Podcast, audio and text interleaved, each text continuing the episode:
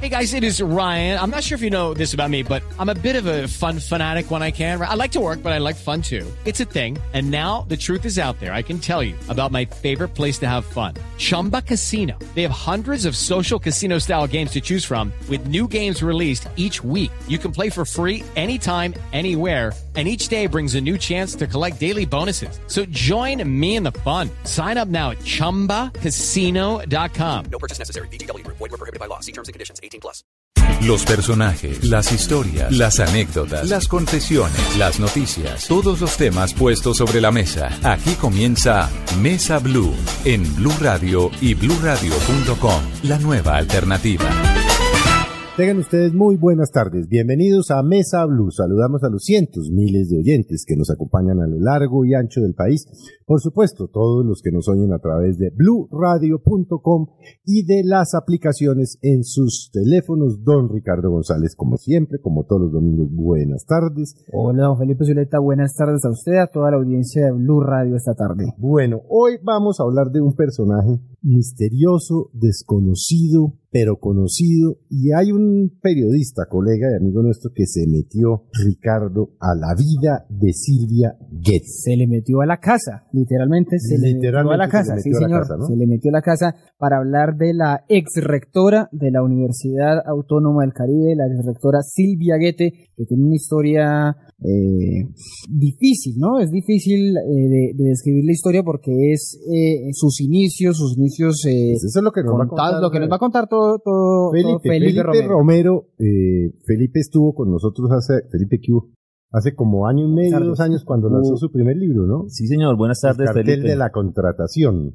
Sí, señor. En 2013. Entonces se ganó Sí, premio sí, Simón Bolívar. Simón Bolívar, libro. el año pasado, ¿no? Creo que va por otro premio. Sí, señor, porque es, es- no es una novela maravillosa, pero una novela periodística, obviamente. Bueno, Felipe trabajó muchos años y obviamente, eh, seguramente ahí viene su buena investigación con nuestro colega amigo Daniel Coronel, profesor eh, universitario, y se le metió en el rancho a Silvia eh, Guete. Pero primero, Felipe, ¿qué fue lo que pasó hace un par de semanas, dos, tres semanas? Usted le robaron todo lo que tenía de investigación de esta señora. Así es, Felipe, Ricardo, buenas tardes a ustedes y a su audiencia. Efectivamente, iba camino a mi oficina muy 6 y 30 de la mañana, una, un horario inusual, nunca estoy a esa hora. Por ahí iba caminando por la calle 39 con 29 y en cuestión de segundos eh, fui asaltado, dos hombres de motocicleta, uno armado se bajó. eh, yo reaccioné como creo que cualquiera reaccionaría en ese momento, saqué la billetera, tenía 200 mil pesos pero extrañamente se llevaron solo el teléfono y mi maletín, que ese día, justo ese día, eh, lo tenía con una documentación eh, bastante importante de la investigación del libro, porque eh, la iba a mostrar para otra entrevista que iba, que iba a dar. Yo nunca suelo sacar esos documentos. Fue cuestión de segundos, se los llevaron.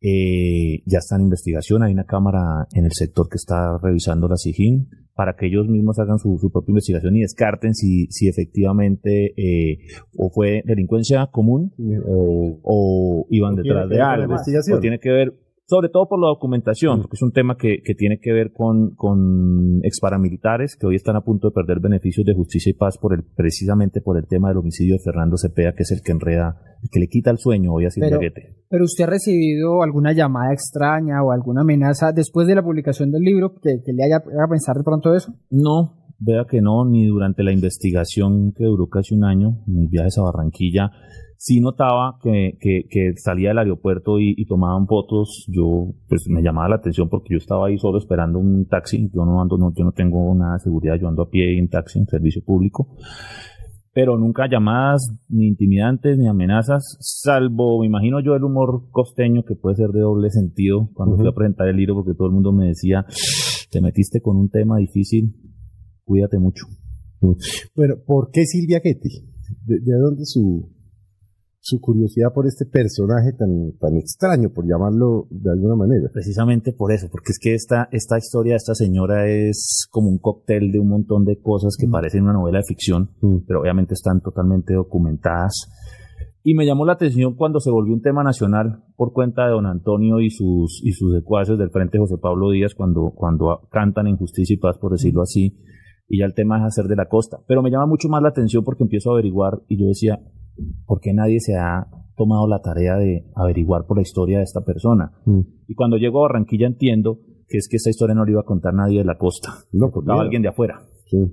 ¿Por qué? Porque yo preguntaba, solo, solo nombrar a Silvia Guete, ya la gente me ponía caras, me cerraban las puertas, me decían ese tema es peligroso, no se metan esto, pero otras fuentes me decían, oiga, tome este documento, no es por ahí, pero sí es por acá, empiece a averiguar. Entonces me di cuenta que nombrar a Silvia Guete en la costa atlántica era señal de miedo, como de zozobra. Eh, después fui encontrando que evidentemente todo el tema de parte de la rama judicial, porque no puedo decir toda, eh, tenía o tuvo sus vínculos con ella a través de la universidad. O sea, jueces y exfiscales que intervenían en los procesos terminaban dictando clase en la Facultad de Derecho. Eh, un gran sector de la prensa local terminaba, digamos, entre comillas, engrasado por unos premios que ella se inventó eh, con el nombre de su ex esposo y fundador de la Universidad Mario Ceballos, y porque además también hay mucha gente que es egresada de una facultad de comunicación de una universidad bastante respetable que pienso yo en mi investigación terminó siendo pues víctima de malos manejos. Felipe, ¿cómo es ese proceso para que usted, usted, no vamos a contar eh, todos los detalles del libro, pero usted tuvo un encuentro. No se lo leen. Sí, no se lo lee. Usted tuvo un encuentro con Silvia Guete para, para poder eh, hacer, completar esta historia, digamos, desde la versión de ella. ¿Cómo fue ese proceso? Porque muchos que, de los que hacen las biografías, las biografías no autorizadas de, de, de, de personajes, nunca logran hablar con ellos porque ellos se escabullen, no quieren. ¿Cómo fue ese proceso para, para entrevistarse con ella en la casa, casa por cárcel? Pues la verdad, yo pensé que era la única persona que no me iba a hablar.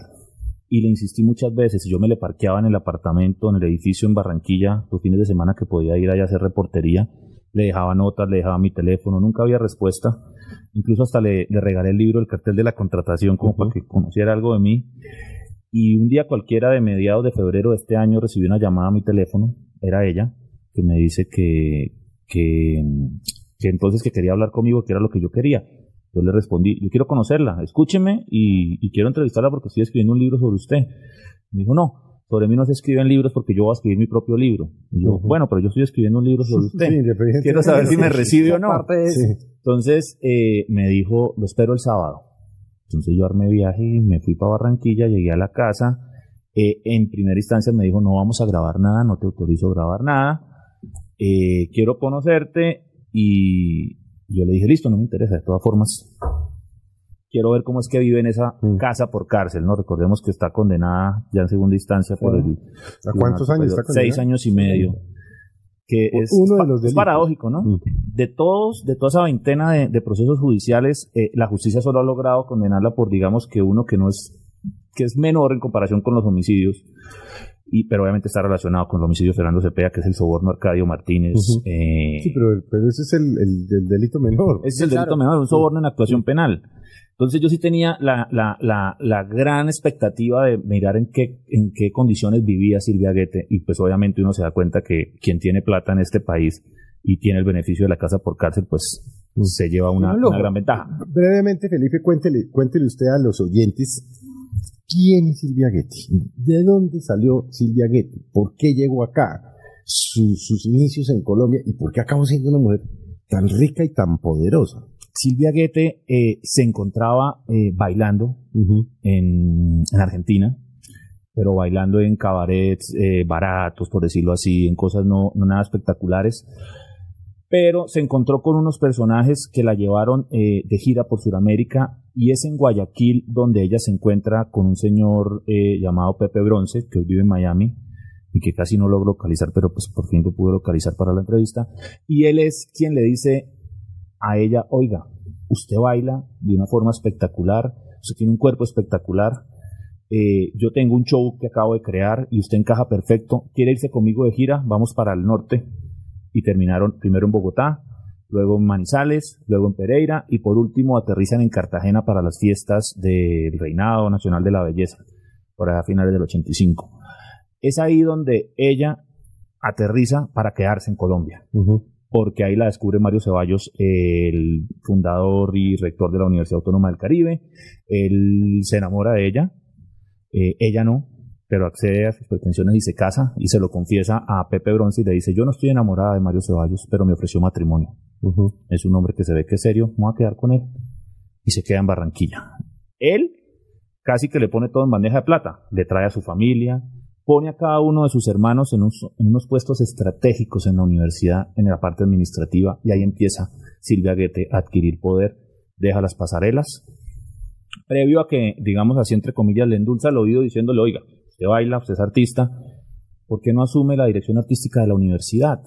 ¿Por qué no maneja unos programas que tenemos, eh, unos espacios en Telecaribe que recién comenzaba? Y ella empieza ahí, pero ella se da cuenta que su esposo es de un nivel social y nivel intelectual superior, que no, no, no, no encaja con la Silvia Guete Vedet bailarina. Y digamos que ella empieza a, a, superarse a sí misma y al mismo tiempo empieza a adquirir poder. Y es así como labra todo un camino para poder llegar a la rectoría de la universidad una vez muere Mario Ceballos. Y en la rectoría se está 10 años y es donde hace su reinado. En lo que usted pudo descubrir, Felipe, ¿qué cree que, que pasó con, con, Mario Ceballos? Eh, quedó muy enseguecido con, con el amor que, empezó a tener por Silvia Guete porque nunca se dio cuenta, digamos, de las relaciones eh, con su hija o de que se estaba adquiriendo un poder eh, gigantesco en la universidad. ¿Qué pudo haber pasado por, por la cabeza del, del ex rector? Yo logré documentar un Mario Ceballos que tenía una doble vida. Mm. Una vida como un respetado jurista, magistrado, intelectual, erudito, conocedor del arte y de la música, eh, muy tomador de licor. De hecho, una cirrosis hepática, según medicina legal, es la que finalmente, pero es cuestionable. Está cuestionable. Eso, está muy cuestionable. Ya le digo, eso parte del de que lo pudieron haber envenenado, eso decían sus hijos. Sí, y además hay matrimonio. La misma medicina legal se contradice, pero ahorita le explico, esa contradicción tiene una particularidad. Entonces, Mario Ceballos era un hombre de una doble vida porque en la noche tenía una especie de hábito nocturno y fascinación por el bajo mundo, por las vedettes, por las bailarinas, por los cabarets, por las prostitutas. Eh, mucha gente me hablaba y me decía, no, es que Silvia Guete ejercía como prostituta en Buenos Aires. Eh, yo nunca logré documentar eso, por ende no, no nunca hablo de prostitución, sí hablo de una vedette y de unos cabarets. Y él llevaba esa doble vida y una fascinación por, por traer muchachas bailarinas del Tropicana de Cuba, y ahí yo creo que fue donde cayó en, los encantos de una Silvia que era bonita, que era, hoy está próxima a los 65 años, pero era una mujer bonita, de piernas largas, alta. Y yo creo que ahí él, él dijo, estoy en una etapa de mi vida en la que ya me quedo acá. Pero él le abrió las puertas al tema del poder en la universidad. Él antes de, de morirse, cuando ya sabe que tiene cirrosis, cambia los estatutos para que una vez eh, desaparezca la figura del, del rector fundador, también desaparezca una figura de vicerrector que había antes que ella, entonces ella automáticamente accedía, accedía al poder máximo. Y es ahí donde la universidad empieza a meterse en un enredo complejo, porque llegan otros personajes, eh, empieza una conexión con el paramilitarismo de la época, y, y empiezan a aparecer después de la muerte de él y de Mario Ceballos otros homicidios que, por extrañas circunstancias terminan teniendo conexión con Silvia Guete y que será la justicia la que esperemos algún día logre determinar si hubo o no responsabilidad ahí. ¿Quién era Fernando Cepeda? Fernando Cepeda era un hombre que le tocó ser ganadero por obligación. del que acusan a Silvia Guete de haber ordenado su homicidio. No ha probado todavía. Esposo de la única hija de Mario Ceballos, o sea, la hijastra de Silvia Guete, María Paulina ah, Ceballos, que también está involucrada, está en investigación, pero ya creo que la van a sacar del tema. Fernando Cepeda era un hombre también de, una muy buena posición social en Barranquilla, eh, amante del arte, de la música, de la buena cocina, pero su papá se muere, un gran ganadero, eh, y le toca heredar ese chicharrón de la ganadería y él se vuelve especialista en el tema y es ahí donde todo el tiempo está en Sabana Larga en su finca, eh, conoce a María Paulina, pero hay un momento en el que aparecen unos panfletos en los mediados de los 90, donde acusan a Silvia Guete de prostituta, de que se vaya a la universidad, que hay malos manejos. Fernando Cepeda empieza a encontrar irregularidades, eh, malos manejos administrativos, eh, presuntos robos de dineros para desviarlos para cosas personales. Y digamos que él ahí se le vuelve una piedra en el zapato a, Silvia Guete. Eh, Fernando Cepeda termina huyendo de la justicia con su, con su esposa María Paulina, dejan a su hija María Fernanda de tres añitos al cuidado de sus abuelos y les toca huir porque dictan unas órdenes de captura, mm. que al final el Tribunal Superior de Medellín termina en, segunda instancia corroborando que fueron pruebas fabricadas por dos personajes, el abogado John Jairo Ramírez y el policía judicial Jaime Marbello. Esos dos personajes eh, terminan siendo quienes fabrican testimonios y pruebas para eh, acusarlos a ellos. Extrañamente, eh, cuando John Jairo Ramírez confiesa y va a la cárcel, eh, por el delito, por el cohecho, el soborno y todo lo que hacían con diferentes personajes judiciales de la época, a él lo asesinan. A lo poco tiempo asesinan a Jaime Marbello, que fue el policía judicial que se encargó de hacer todas las pesquisas. Entonces uno va encontrando una serie de, situaciones bastante oscuras donde eh, hay que ir eh, silenciando a cualquier persona que tenga que ver con esos procesos. Esa es la primera vez que Silvia Guete tiene casa por cárcel. esta no es la primera vez. Eh, un juez de la República le ordenó la detención domiciliaria en su momento en el 95, si no estimaron 96, para que mientras respondían por ese tema de, del, de los panfletos intimidatorios supuestamente de un comité pro defensa. Felipe, eh, hoy eh, o en su novela, en su eh, libro, usted escribe una novela, de todas maneras, de dos archienemigas en estos momentos, que es Silvia Guete y María Paulina Ceballos, la, hijastra, de todas maneras. Pero esa, esa, usted también contaba que esa relación no siempre fue así. Había incluso mayor enfrentamiento entre el papá y la hija. ¿Cómo, cómo un padre y una hija llevaban tan mala relación? siendo hija única, ¿qué había hecho María Paulina para, para no tener la confianza de su padre? Yo creo que María Paulina no, no es que haya hecho nada malo, sino que simplemente es una persona que no es preparada, que no, que intelectualmente es básica. Eh, nunca le interesó el tema de la universidad, pero hubo un momento de su, de su vida en que decidió que quería estar ahí, que quería ser parte de algo de lo que había fundado el papá. Y el papá, que me imagino yo era la persona que más la conocía, eh, tenía cierta reserva con el tema de tenerla porque hablaban de una persona muy conflictiva. Yo me dediqué a averiguar con diferentes fuentes si efectivamente era una persona así. Mucha gente coincide en que, en que es una persona eh, difícil.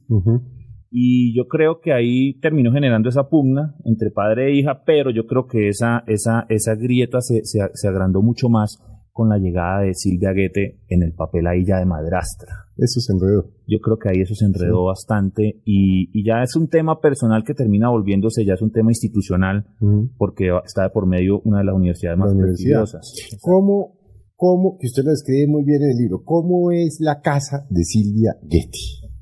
Eso es una cosa bastante la increíble. ¿cómo, es? A ver, ¿cómo, cómo vive? Primero que todo, ella quería, ella quería el penthouse.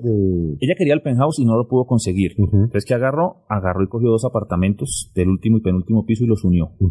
Y le metió una escalera que es una cosa que parece de castillo por allá europeo, de la cual ella se, se ufana también de que...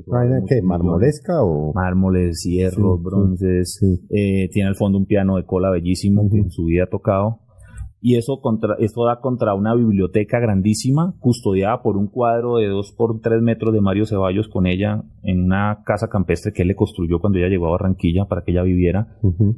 Y esa biblioteca es la herencia literaria de Mario. 3.500 libros, me lo dice Silvia Guete, y que los cuales ella, pues me lo confiesa a mí, no se ha leído ni no solo porque ni se, lo va a leer. Eh, es un tema que parece un palacio, está adornado de una forma antigua, eh, contrasta ciertas cosas modernas en temas de sofás y eso, pero, pero eh, perdura lo, lo, antiguo, acabados muy en, deben ser yeso, supongo yo, mármol, y una gran barrera, obviamente, toda la parte del servicio está atrás y acá está ella con un gran balcón, que es de donde creo que lo único que puede ver es allá al fondo el río Magdalena con el mar. Pero a la entrada, usted entra a una especie de, de, lobby, más o menos la mitad de esta cabina, de unos 3x3, eh, donde llega el ascensor y usted ve cosas que le hacen recordar a, a, esa vedette. Se ve una bailarina, ve unos muebles de colores fuertes que contrastan con paredes fucsia. no sé si la habrá cambiado ya. Pero uno de entrada, la impresión que tiene, oiga, ella mantiene su ideal de lo que siempre fue una bailarina, tema de arte. Mm. Y ahí ya usted entra a, al domicilio de ella, que es una cosa bastante amplia en el sentido que, que usted dice, bueno, la persona que está pagando casa por cárcel, pues obviamente tiene unos beneficios y unas comodidades bastante eh, llamativas, que si no tuviera dinero, pues estaría en el buen pastor, que es donde mm. estuvo un tiempo a mí ahí me llama la atención dos cosas. Es un palacete lo que la vieja tiene. Es un palacete. Y, y, y, es que la justicia le tiene dos medidas de aseguramiento pendientes ahí. Por el homicidio de Cepeda y por el presunto robo de un millón de dólares de la universidad. Pero son medidas que se quedaron en stand-by porque entró la, la, la, la, condena por el, por el soborno. Y ese es el beneficio que hoy ella tiene de, de casa por cárcel. O sea, ya no la pueden llevar a una, una prisión normal porque primero está la decisión de, la casa por cárcel. Yo no entiendo. Podrían eventualmente, pero. Sí, pero pues digamos que en este momento eh, la justicia lo que le ha dado eh, prioridad es a que pague esa condena. Me imagino que termina esa condena y se vendrán los demás procesos. Mm. Oiga, Felipe, ya de lo que usted estaba mencionando ahorita de, de, de los adornos, de la bailarina, ella. Eh, cómo habla de esa vida, de, de ese pasado eh, que tuvo, esos inicios en Argentina, en las giras. ¿Qué, dice ella? ¿Lo recuerda con, con, lo recuerda gratamente? Sí, lo recuerda gratamente con nostalgia. Eso a mí me dice que, que fue por la mamá que la que le gustaba ver el ballet, que le que, que la metió en ese mundo. Y ella argumenta que quiso estudiar otras carreras, pero que no lo pudo hacer. Eh, a mí después me llama mucho la atención porque cuando ella llega a, Barranquilla a hacer sus programas para Telecaribe y eso, presenta dos diplomas que resultaron ser falsos, de estudios de cine y televisión, en dos facultades de universidades que yo averigüé, en una solo hay ingenierías, en la otra no existe cine y televisión. Y quien se los avala acá es un notario que termina siendo el secretario general de la universidad, mm. como que venga, le pago un favor. Pero ella es una persona que no se arrepiente de eso, me dice que, que ella fue una reina en su época, que era una gran bailarina, que la vida le cambió, eso sí, porque se encontró con Mario Ceballos. Y yo le pregunto que si no hubiera sido mejor que se hubiera quedado en esa vida. Me dice, no, esto fue lo que me tocó y el destino es este. Mm. Además me lo está contando mientras está con su compañero, el ex capitán del Unión Autónoma Fútbol Club Orlando Nieves, con quien vive Grande. y quien hoy está a nombre, todas las empresas de que te pasaron a nombre de él. Y yo le digo, oiga, usted no se ha dado cuenta que a usted le pasó lo mismo con Mario Ceballos que hoy está haciendo con su nuevo compañero. Usted tenía una diferencia de 30 años de edad y hoy está en la misma circunstancia, pero ahora usted es la que tiene 65 y él 30. ¿Qué le dijo? Se rieron, pero... ¿Qué, sensación, ¿qué impresión le dio a usted Niebles? Niebles me da la impresión, pues, es un personaje básico, futbolista eh, regular, porque nunca llegó a ser nada interesante pero, pero es un tipo que obviamente no permanece ahí. Él va, entra, sale, se va, vuelve. Yo estuve seis horas ahí hablando con ella, se fue como tres y volvió después. Yo creo que es un personaje que está en otro mundo, pero que en este momento está viviendo una, una situación particular y es que está con alguien que le está dando poder y que, digamos, lo sacó del mundo del fútbol, que para algunos se vuelve económicamente grato, pero para quien no triunfa, pues no.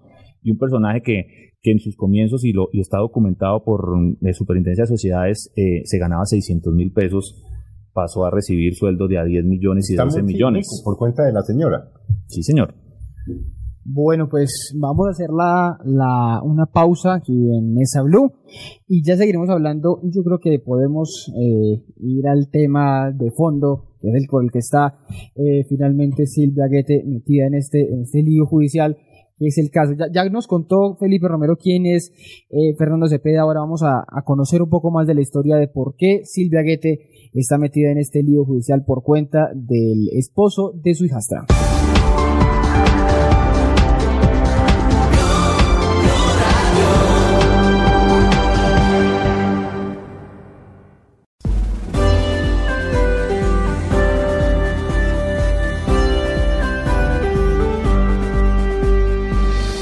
Continuamos en Mesa Blue con Felipe Romero. Goethe, la herencia maldita, que como ustedes eh, que nos han acompañado, pues han visto es un personaje casi que mítico, ¿no, Felipe? La, señora Goethe.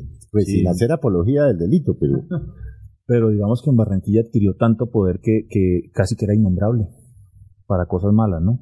Nada que, que afectaran su buen nombre, eh, era casi que innombrable, gozaba de un respeto que poco a poco se fue desquebrajando como se empezó a desquebrajar su imperio una vez los paramilitares empiezan a hablar de que ella era eh, la posible determinadora del homicidio de Fernando Cepeda.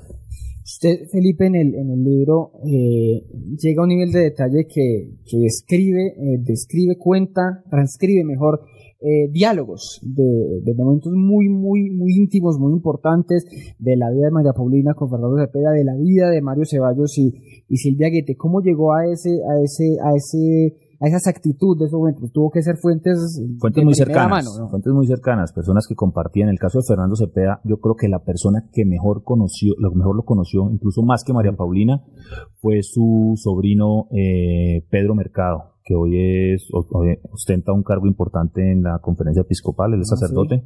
El padre Mercado. Padre Mercado, es el sobrino de Fernando Cepeda. Creo que la persona que mejor lo conoce, es la persona que mejor me ayudó a armar un perfil y de contarme esos detalles íntimos a los que casi nadie tenía acceso porque eran cosas privadas de la familia.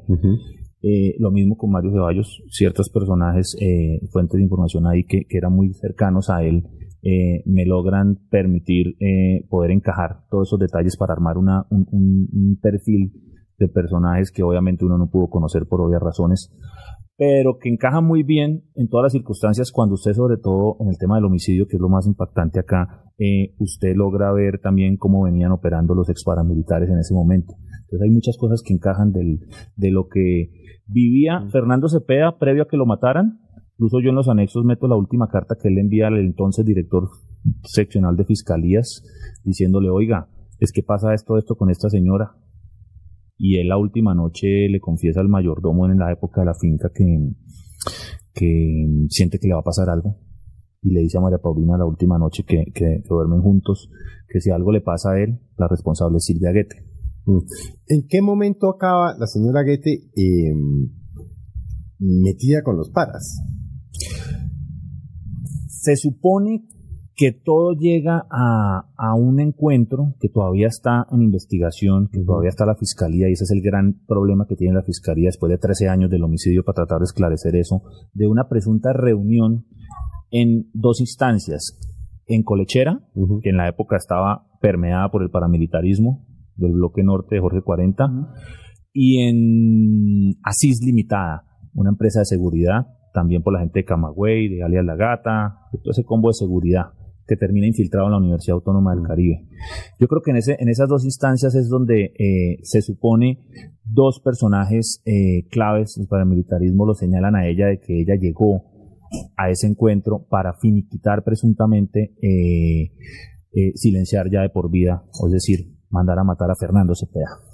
Felipe, eso, eh, empezamos por el principio. 2003, agosto de 2003, es el homicidio de Fernando Cepeda. Antes de hablar de lo que vino después para la universidad, el sueño que tenía Silvia Guete, pero ¿cómo, cómo en qué eh, modo ocurre ese, ese homicidio? ¿Hay un pago a los paramilitares para que hagan eso? ¿Por qué los paramilitares acceden a, a irse a asesinar a, a Fernando Cepeda? ¿Cómo, ¿Cómo se da esos días previos agosto de 2003. Ahí lo que relata eh, el Ignacio Fierro, alias don Antonio, que es quien, quien, quien, quien cuenta con detalles cómo fue el tema del pago, es porque a él se lo consulta Jorge Bellojín, alias Aguas, que ya está muerto, que es quien le dice, oiga, eh, él era el jefe máximo, don Antonio de ese bloque, le dice a él, eh, hay una persona que está eh, dando 150 millones de pesos para que maten a Fernando Cepeda. Entonces él le dice, listo, déjeme, lo consulto, porque usted sabe que al interior de los paramilitares está prohibido matar por dinero.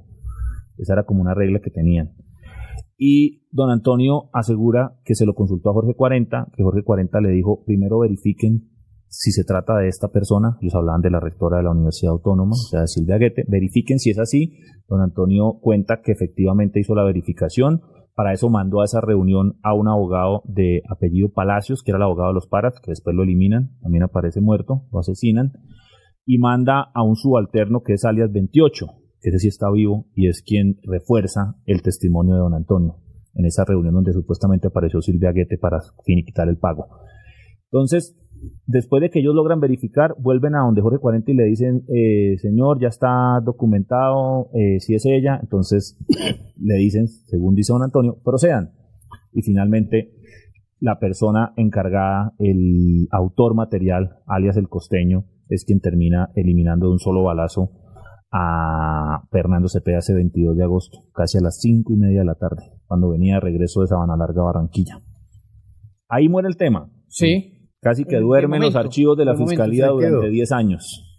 Nadie más se ocupó. la Fiscalía investigó tres meses y nunca nada más, nadie más quiso averiguar sobre el tema. Digamos, Mario Ceballos después de eso estuvo vivo unos cuantos meses, ¿no? Cuatro meses. Y él nunca, de lo que usted logró documentar, nunca pensó, oiga, Silvia Guete tuvo que ver en el asesinato de, de mi, del esposo de mi hija o La misma Silvia me lo dice a mí en la entrevista, me dice, apenas Mario se enteró por los periódicos, mm, dice ella, me dijo a mí eh, personalmente eh, que, que le iban a echar la culpa a ellos dos, porque había un antecedente, que era lo del tema de la persecución y los panfletos. Pues nunca sospechó de ella, nunca, Pero nunca lo sospechó.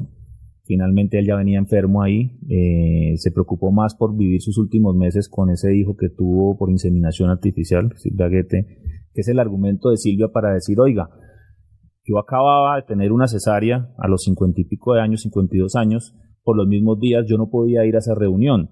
Entonces yo consulto a la entonces ginecobstetra, que es una señora de apellido Charmanotas, eh, en Barranquilla, que documenta eh, que efectivamente tuvo cesárea, que era un embarazo de alto riesgo, pero que no había un impedimento para que ella pudiera movilizarse. Pues no hacer vainas, cuestiones físicas extremas, pero se podía movilizar. Pero pues esos obviamente son temas que la, que la fiscalía tendrá que, que determinar si hubo o no hay. ¿Y ella a qué atribuye eh, todo esto?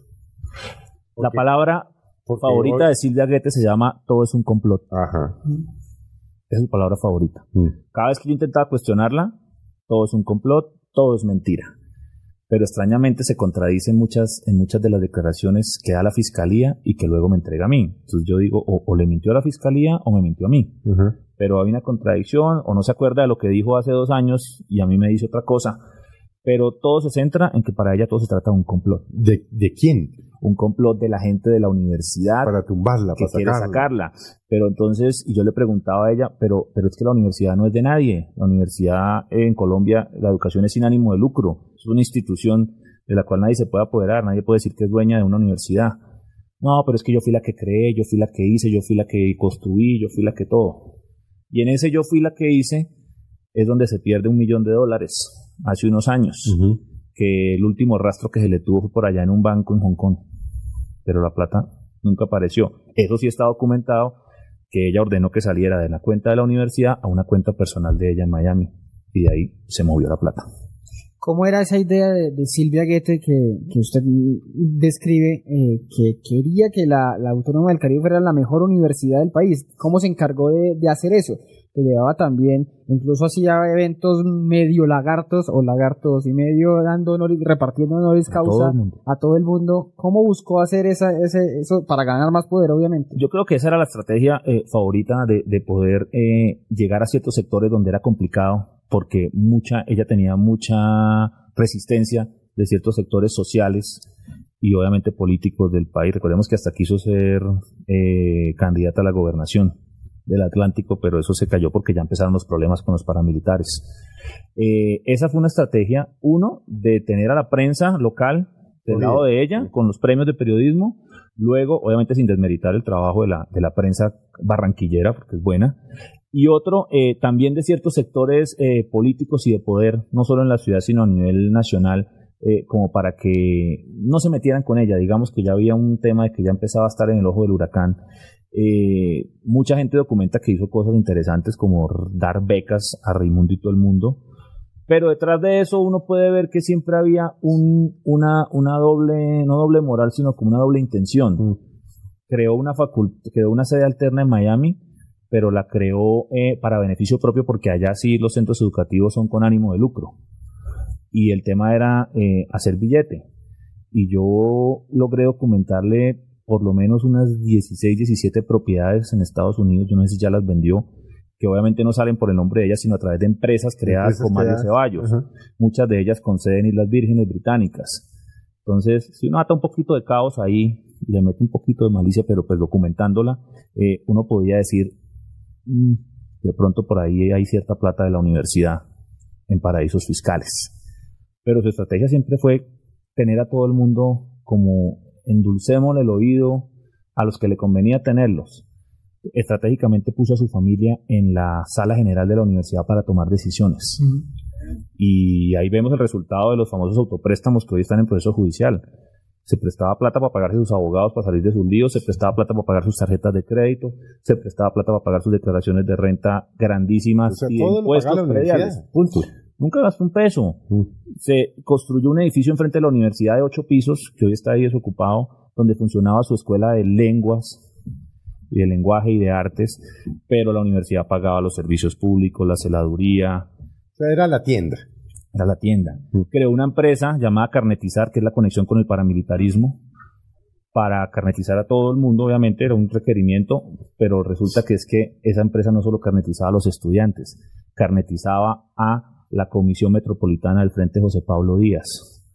¿Quién manejaba eso? El hermano de Silvia Guete, Guillermo Guete, y el jefe de seguridad de la Universidad, Juan Carlos Rada, hoy prófugo de la justicia, se cree que está en Argentina, que estuvo preso en cómbita por paramilitarismo. Él cae en la famosa Operación Dignidad 3, cuando estaba, si no estoy mal, eh, bueno, se me da el nombre ahorita de quién estaba a cargo de eso en la ¿Qué pasa con la universidad hoy en día?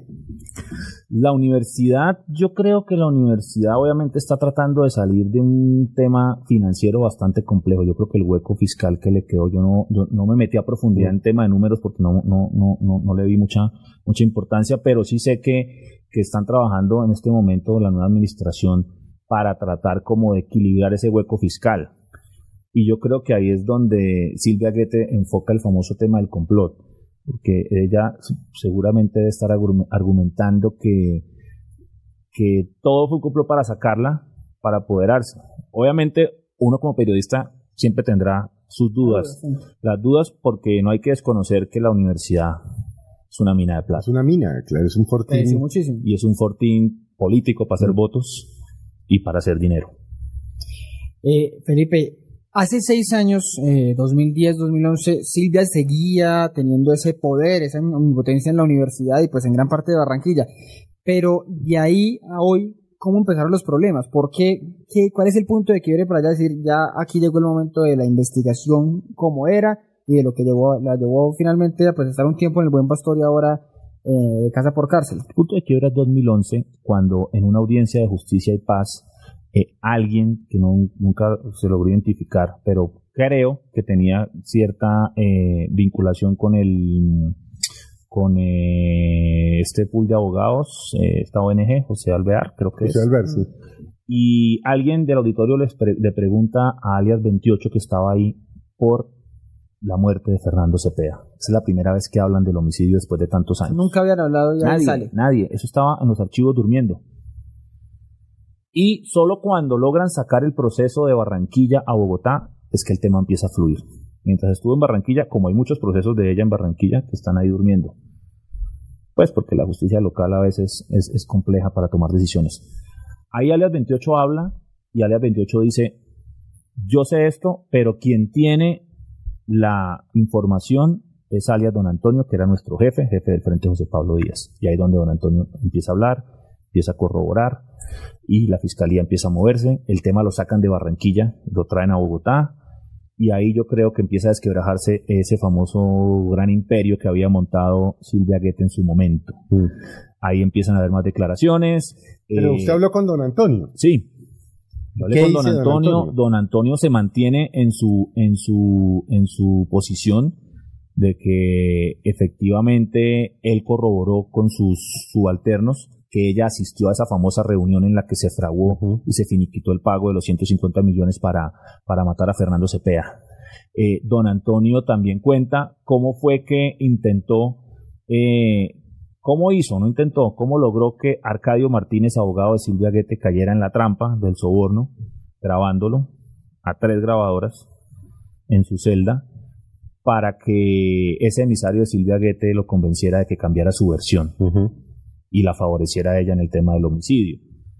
Yo creo que si no es por, y yo no voy a hacerle, como decía usted apología del delito, tampoco voy a desconocer, don Antonio no es ninguna perita en dulce, se le han documentado más de 200 crímenes, eh, pero digamos que si no hubiera sido por eso, esa señora no estaría ni siquiera presa.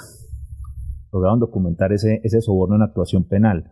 Él se mantiene en eso, él me dice a mí, a mí me tocó poner en la balanza, por los 500 millones que me iba a ganar, o correr el riesgo de perder los beneficios de justicia y paz y quedarme acá por falso testimonio 30 años ya.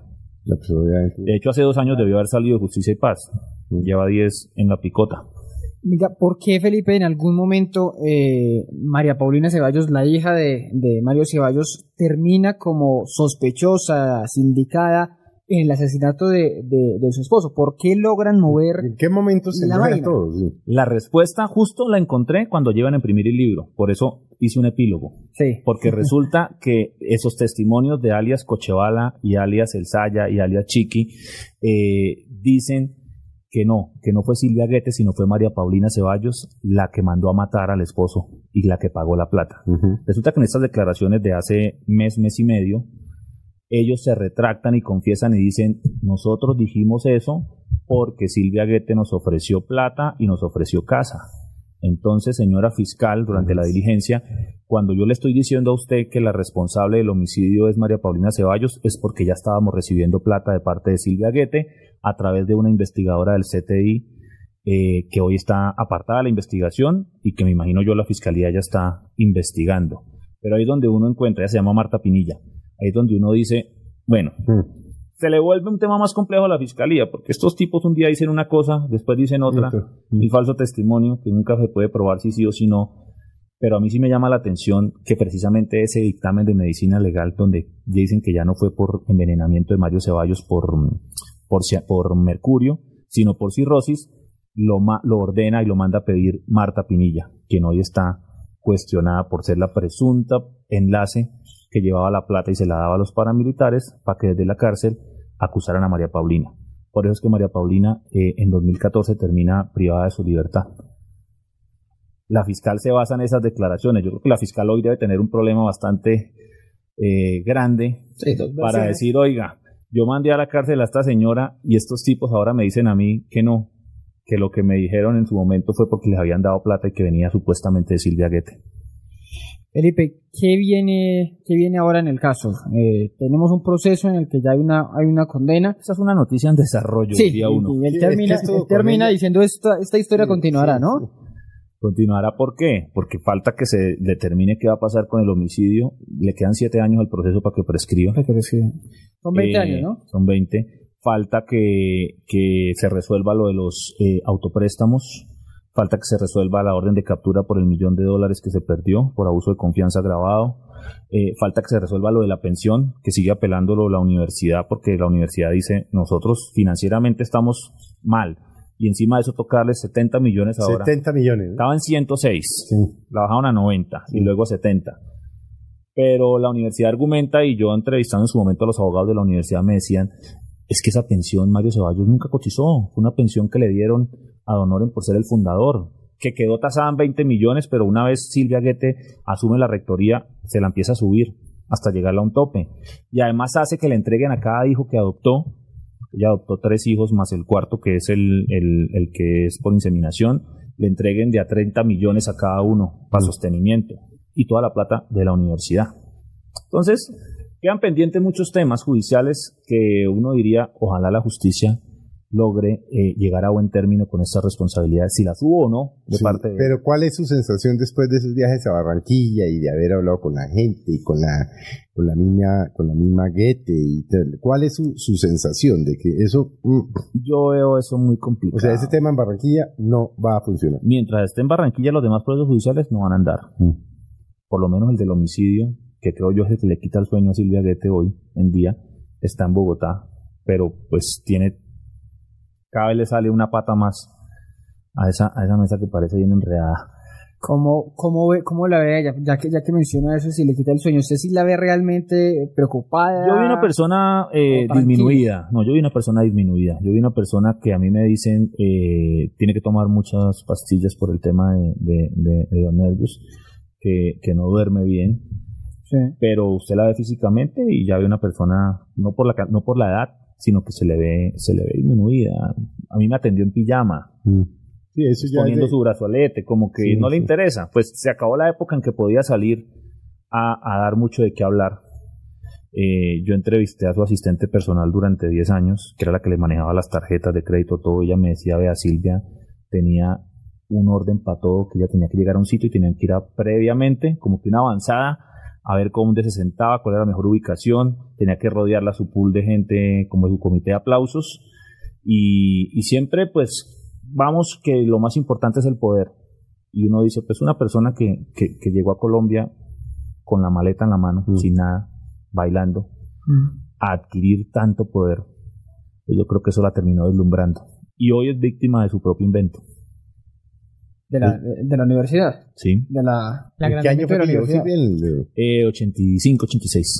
Sí, tampoco es mucho, 20 años, 21 años, para haber llegado a ser tan poderosa. Sí, lo que pasa es que fueron casi una década eh, al, al, a la cabeza de una universidad, una universidad que 15 mil, 12 mil estudiantes de dejar mucho dinero. Solo el caso de la cafetería, eh, la cafetería dejaba de 10 a 12 millones diarios y el administrador de la cafetería que aparece degollado un día cualquiera en la de la mañana, el tipo salía con la plata debajo. de muerte. Es una muy bonita historia, ¿no? El tipo salía con la plata.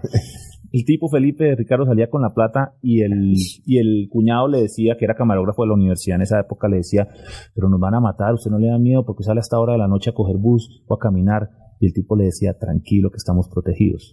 Después yo encuentro y en los anexos está que él resultó ser gerente de esa empresa Carnetizar, que era la que tenía vínculos a los paramilitares. Estaba protegido. Eso usted entiende por qué estaba protegido. Dígame, ustedes decía, mencionaba antes que, que pronto a Silvia le está pasando lo mismo que le pasó con Mario Ceballos con Orlando Niebles, que, les está repitiendo la historia. ¿En qué puede quedar eh, Orlando Niebles? ¿Termina su vida Silvia, muere o termina en la cárcel, este señor, ¿usted cómo, cómo pues lo si ve? Eso, si eso sucediera hoy, Orlando Niebles dejó de ser futbolista a volverse el representante legal de todo el emporio empresarial de Silvia Guetti y de todas sus sociedades. Todo está a nombre de él y de su hermana Natalie Niebles. ¿Se puede volver otro otro tipo de ese nivel tan poderoso o, tampoco es allá? No creo que le dé la inteligencia para mucho. Silvia era más inteligencia.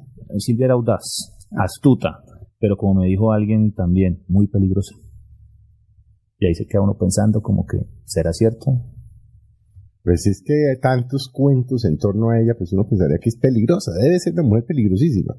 Sí, pero digamos porque, entre otras cosas, pues no, la, justicia es que no ha logrado entrar. Ahí prima la presunción de inocencia, digamos, todavía. No, no, pues claro, uno dice, hasta, ahora condenada por un delito, los demás pues uno dice, no, pues la señora es inocente, pues hasta que no se le pruebe lo contrario. Usted habla muy diplomáticamente después de haber vivido todo eso, ya de tener una, una idea de que no sé si sea inocente. Mm, digamos que me quedan muchas dudas. Eh, muchas dudas porque eh, Silvia se contradice en muchas cosas, eh, sobre todo desconociendo el paradero de su jefe de seguridad, Juan Carlos Rada, mm. que es la conexión con el paramilitarismo, y el tipo terminó manejándole todos sus, sus, bienes en Buenos Aires. Yo le alcancé a documentar unas propiedades lujosísimas en el Gran Buenos Aires. y todos los manejaba él a través de una empresa inmobiliaria. ¿Cómo será que Juan Carlos Rada le sirvió hasta intermediario para mandar a traer unos ponis Palavela, porque el hijo menor de Silvia Guete, el único que, tuvo con Mario, eh, eh, se enamoró de los ponis y quería ponis y se los mandaron a traer desde Buenos Aires. Los caballitos se murieron acá. De Pablo, de Pablo Escobar, ¿no? no se, antojaba de cualquier cosa y era la excentricidad. Pero ese hijo, ese hijo hoy dónde está? ¿Vive con ella? Vive con ella, debe tener yo creo que unos 11, 13 años, si no estoy mal. Tiene 12 años, por ahí. Sí, porque es que el niño nace en agosto y Mario Ceballos se muere en octubre de 2003. Sí, 13, 13 años debe estar cumpliendo. Ahí viven todos. Yo, yo vi desfilar, vi desfilar cuatro o cinco niños, pero también vi un tema de como que uno con la mamá o con una familia es amoroso, no. Cada quien en su en su momento donde tiene que estar. ¿Se ve una señora eh, afectuosa o, o más bien es una señora fría. es una persona fría. Argentina, fría, odiosa. Eh, quiere imponerse, mm. que es lo que ella diga. Yo me jugué la estrategia de no, de no dejarla hablar. De no controvertirla, sí. Y al final sí. Y cuando empecé a controvertirla, ahí se acabó la entrevista, pero ya afortunadamente le había sacado muchas cosas dejó de ser la, la señora. Sí, claro, por ejemplo, decente. ya volvió Orlando Niebles y yo les digo, pero Orlando Niebles le digo, usted fue el que grabó esa conversación en la finca de María Paulina donde ustedes están fraguando cómo recuperar la universidad, que además salió en medios en su momento, unos, salieron fracciones. Yo, pues yo logré acceder a las cinco horas de, de la reunión completa y yo le digo, usted fue el que grabó, y el tipo con ella súper, no, que eso no es cierto. Yo digo, pero es que usted graba porque su voz está en primer plano y usted va al baño y usted vuelve. Y él me dice, no, eso no es así. Obviamente ellos no saben que es primer plano ni nada de eso en, audios y, y, todo el tiempo negándolo. Y entonces me decían, no, es que yo a ti te puedo poner un chip sin que te des cuenta y te estoy grabando. Y yo, ah, bueno, a lo mejor me estaba grabando. Como don Antonio que me dijo, vamos a hacer la entrevista, pero yo también grabo y sacó sus dos grabadoras. Y si él no grababa, yo no podía grabar. Y usted metido ahí en la boca del lobo, no, no sintió, en la boca del lobo, literalmente en la casa de Silvia no sintió miedo, teniendo toda esa historia Usted dijo, no, de hecho, me van a dejar seguir. De hecho, todavía tengo la duda porque no sé qué pasó en un momento en que fui al baño y volví y ella cambió de parecer y me dijo, listo, hagamos la entrevista. Ella no me iba a dar la entrevista. ¿Dejar a grabar? ¿Dejar a grabar? Yo entré desde el ascensor grabando, obviamente, porque no iba a perder ese papayazo. Sí, pero pues yo sabía que no iba con intención de dejarme grabar, pero sin embargo, algo pasó. Mm. Felipe, ¿cómo va el libro? Este lo lanzó hace... El libro lo lancé hace como 20 días. Eh, obviamente es una historia muy de la costa atlántica, pero digamos que me dicen que se ha estado, eh, se ha estado moviendo. Eh, no es un tema fácil porque obviamente no es un tema tan nacional, pero digamos que la historia llama la atención porque tiene una serie de ingredientes bastante particulares. Explosivos. sí, madrastras, herencias, asesinatos, paramilitares. Da es para novela, ¿no? cualquiera. Da para telenovela. Cualquiera podría La ser. ¿no? Esos grandes guionistas mexicanos de esas telenovelas mm. mexicanas se darían, yo creo que se deleitarían volviendo esto ficción. Venga, pero usted cierra, cierra diciendo esa historia continuará como le estamos diciendo ahora, dependiendo cómo se desarrolle el caso judicial. Están, en este momento nuevas diligencias judiciales porque es que la fiscal está en un rollo bastante complejo. Mandó a la cárcel a una persona sustentada en unos supuestos testimonios, que cayeron por Entonces están tratando de llegar a otros para esclarecer y los tienen presionados porque les dijeron ya, o usted cuenta o sale de justicia y paz y se va por falso testimonio y hasta ahí llegó. Pero con eso le gustaría, ¿le suena otro libro? ¿Le quedó gustando escribir sobre, sobre la Guete? Me parece una señora todavía difícil de descifrar, por eso me, me animo a... Todavía queda por descubrir. Todavía me animo a seguir ahí. Mm. Felipe, ¿y qué sigue para usted después de esto? Usted es pues, periodista. Yo espero volver a hacer periodismo muy pronto. Estoy retirado exactamente hace un año por esta época, pero pues obviamente eso para mí es una pasión y me di cuenta mientras escribía el libro. Estoy en otros temas más de asesorías, estoy fuera de los medios, pero, pero pues espero volver a los medios lo más pronto posible. ¿Por qué para que se retire usted? porque precisamente eh, encontré un momento en el que eh, alguien me dijo, venga y me ayuda, estoy en campaña en un tema en el consejo y, y, miremos un tema de asesoría, de prensa, de otro lado, y yo dije, bueno, voy a probar y voy a experimentar esa, esa, otra, esa otra etapa, como para ver qué tal es, si es chévere o no.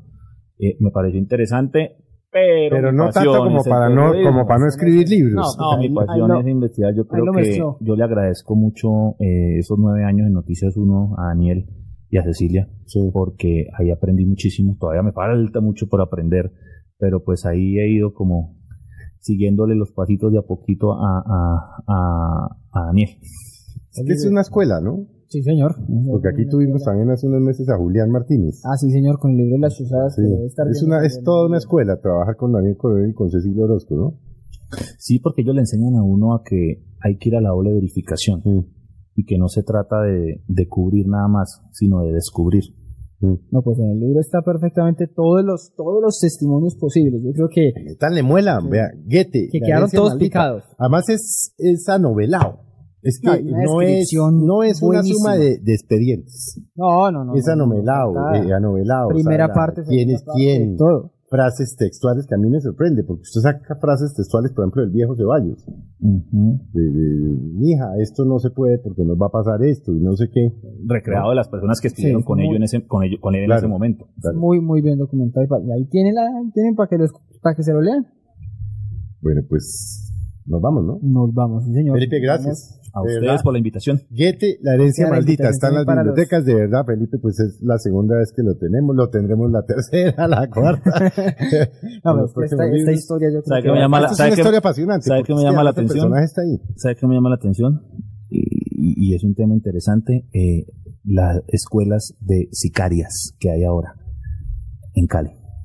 ¿Se le va a meter ese En el distrito de Agua Blanca porque ya no, ya no, ya el tema no se trata de el hombre, sino de ellas. De ellas. Ya nos está anunciando para dónde va, en qué investigación va. Bueno, mm. pues ya, ya vendrá, ya pues, vendrá a contarnos de las. Nos vamos, don Ricardo Felipe, de verdad, muchas gracias. A ustedes muchas gracias por habernos acompañado. Los esperamos dentro de ocho días. Péguense una pasadita por las librerías. Goethe, la herencia maldita. Y bueno, que acaben de pasar una muy feliz tarde.